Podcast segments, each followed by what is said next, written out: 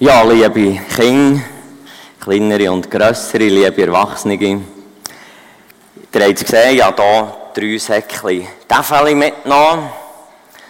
Und da dürfen nur die Kinder, oder also einfach die Kinder dürfen mitmachen.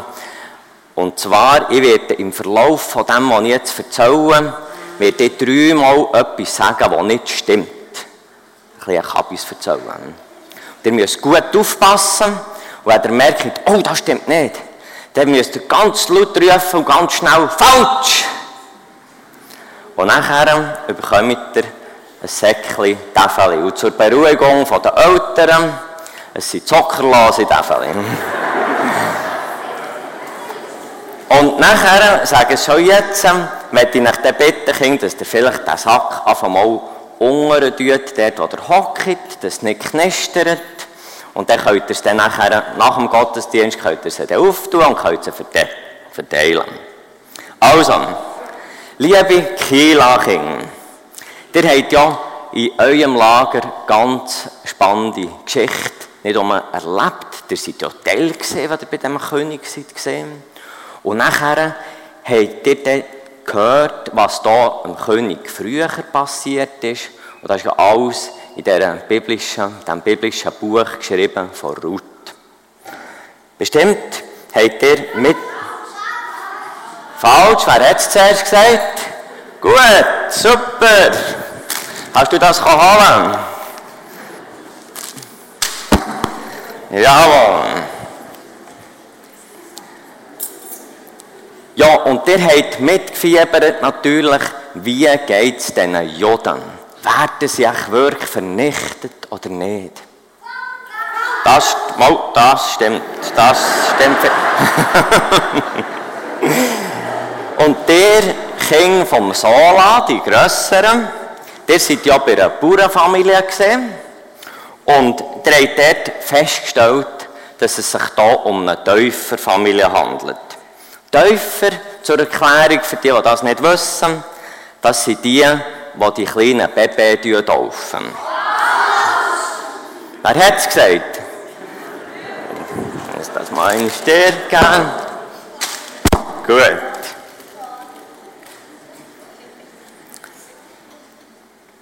Ja, sind dort sogar noch Leute gefangen genommen worden und dank eurer Hilfe sind sie wieder freigekommen.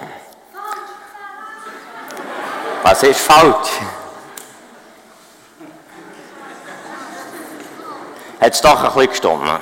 Ja.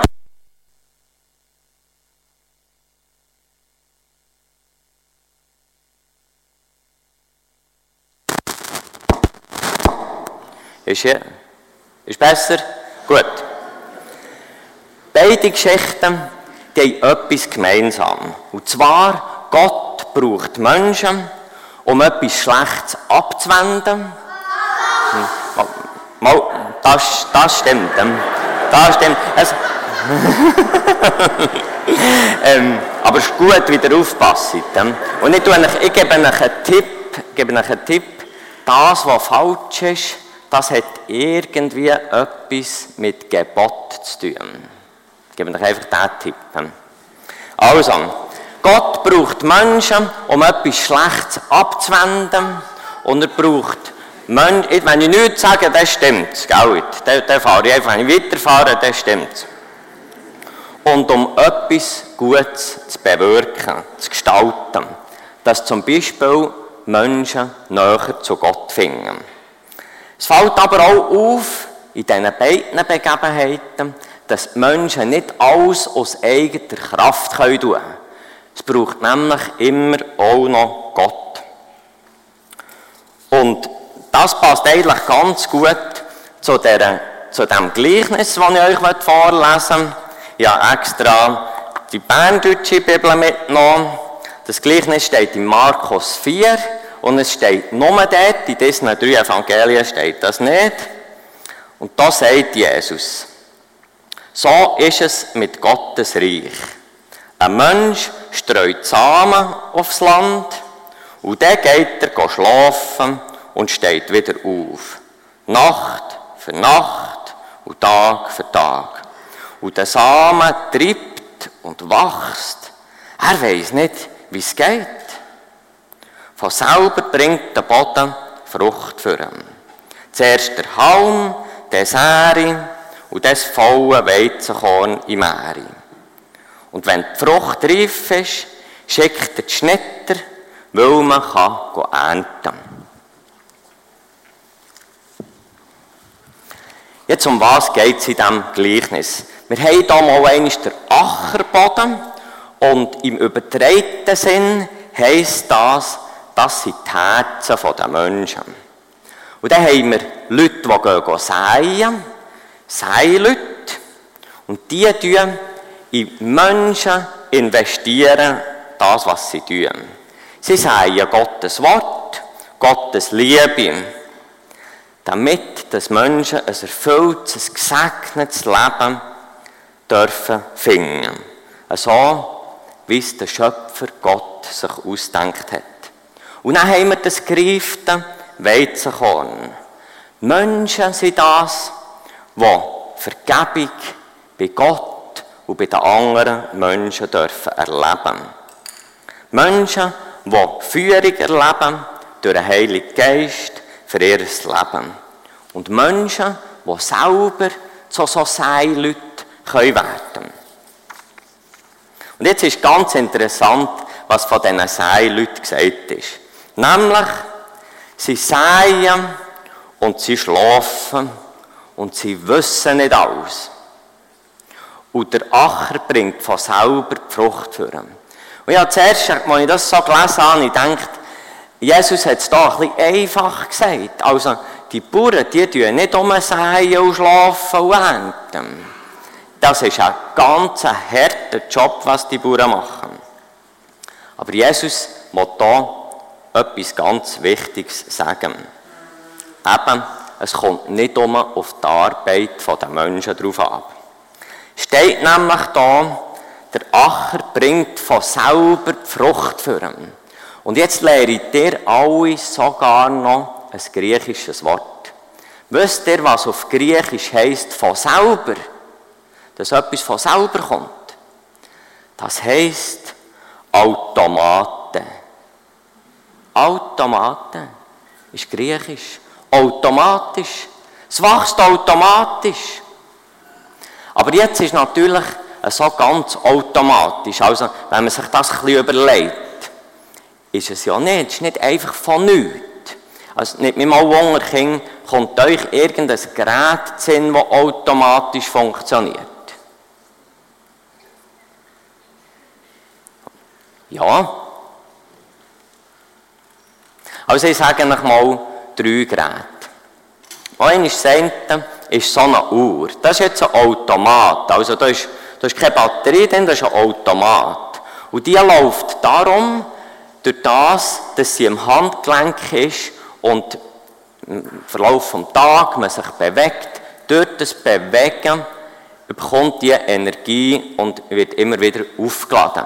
Also da, das ist ein Automat, ich muss heute nichts mehr machen, aber das hat der Erfinder gebraucht, wo, wo das hat können erfinden, dass durch Bewegung die äh, Uhr kann so genau am Laufen bleiben. Ein anderes Beispiel wäre ein Auto, das automatische Schaltung hat. Auto ist auch schon eben, es tut, man muss nicht mehr schalten, man kann nur einen Motor fahren. Ne? Und die automatische Schaltung, man muss nicht mehr selber schalten. Und auch dort, das passiert nicht von selber. Das braucht eine Intelligenz, die das ausdenkt hat und hat können umsetzen Oder noch etwas Letztes, ähm, vielleicht für die Erwachsenen, ein Dauerauftrag bei der Bank. Der wird einfach automatisch, bekommen wir jeden Monat den Lohn. Oder wir tun jeden Monat automatisch etwas auszahlen. Aber auch dort braucht es jemanden, der das mal einmal startet, der sagt, ja, ich möchte jeden Monat, an diesem Tag, möchte ich diesen Betrag überweisen. Es braucht also die Idee von einem intelligenten Wesen. Und das ist gerade gleich beim, bei den Pflanzen, wenn das tut wachsen. Das wächst nicht einfach in dem Sinn automatisch, sondern Die Idee, die Intelligenz, die dahinter steckt, ist Gott. Selbst der gescheitste und fleissigste Spur könnte so ein Körnchen nicht aus eigener Kraft wachsen. Wir können nur staunen, wie Gott wunderbar das alles hat sich ausdenkt. Wären wir mit unserer Welt ein bisschen näher besonnen, würde es uns verbraten. Wären wir ein bisschen weiter von der Sonne weg, würden wir erfrieren. Gott hat es wunderbar eingerichtet. Oder wenn wir bei dem Säen bleiben, bei dem Ackerboden, so hat mir ein Bauer gesagt, dass bei einem Kubik Herd, also könnt ihr euch vorstellen, ein Meter ist etwa so, ein Meter breit, ein Meter hoch, ein Meter lang, ein solcher Würfel Herd, dort sind gleich viele Lebewesen drin, wie es Menschen gibt auf der ganzen Welt. Stellt euch das vor. Und das hat Gott alles so eingerichtet, damit das dann eben so ein Körnchen auch wachsen kann und es kann gut kommen. Und jetzt ist ganz spannend eben die Aufgabenteilung. Es braucht auf der einen Seite den Bauer, der säen und auf der anderen Seite Gott, der das Gelingen schenkt, dass es wachsen kann. Jesus will damit sagen, und das ist eben spannend, wir lesen an anderen Orten der Bibel auch noch vom Begießen, dass wenn man gesagt hat, dass man auch noch ein bisschen Wasser geben oder Reben, dass man zurückschneiden. Ist hier alles nicht die Rede davon. Es ist nur die Rede vom Säen und vom Schlafen und vom Ernten. Und warum das? Jesus will sagen, wir haben unseren Teil, den wir sollen machen und da sollen wir fleissig sein und das gut machen. Aber nachher gibt es einen Teil, den wir nicht steuern können. Und wo wir nachher auch nach dieser Arbeit, die wir hier haben, dürfen schlafen. Gott hat das nämlich bereits in einem Gebot vom Alten Testament gesagt, und zwar im 17. Gebot der Ruhetag. Jemand dort Gut, super. So. Also, das ist wunderbar. Das, es sind nur 10 Gebote, eben nicht 17. Und in diesen 10 Geboten hat Gott eins gebraucht, für uns zu sagen, ihr dürft einen Ruhetag haben. Ruhe, dass ihr wieder Kraft bekommt. Nach dem Säen geht es also darum, wir dürfen ruhen. Und es geht auch darum, Gottvertrauen zu haben, dass es wächst. Und wir lesen in diesem Gleichnis, da kommt, zuerst kommt da nochmal so ein grünes Gräschen. Man könnte vielleicht sogar noch denken, es sei Jet. Ja, wo ist denn das Korn? Noch nie.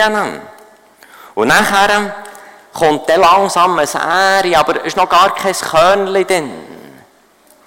Und nachher ist das Körnchen drin, aber es ist noch nicht reif.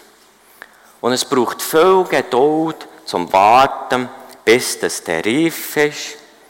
Es tut auch nicht sprunghaft wachsen, sondern kontinuierlich, bis dass wir nachher dürfen ernten. Und wir müssen Geduld haben, wenn wir von Anfang an ein Pflänzchen reissen, dass es schneller wächst.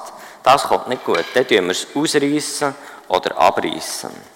Ja, es braucht Geduld und Gottvertrauen. Was will Jesus mit dem Gleichnis sagen und ich komme bereits zum Abschluss. Was heißt das für euch, liebe Kinder, in eurem Alltag? Säen und Schlafen und Ernten. Ihr habt Aufgaben. Aufgaben in der Schule im wahrsten Sinn, die ihr sollt machen oder dürft machen. Ihr habt aber auch wahrscheinlich Aufgaben daheim, die ihr dürft machen. Und das ist euer Sein. Und ihr habt auch noch soziale Aufgaben, dass ihr in der Schulklasse miteinander auskommt. Vielleicht eins, das ein bisschen alleine ist, mit dem etwas machen. Und das ist Sein. Und dann dürft ihr aber nachher auch schlafen. Ihr dürft Ferien machen.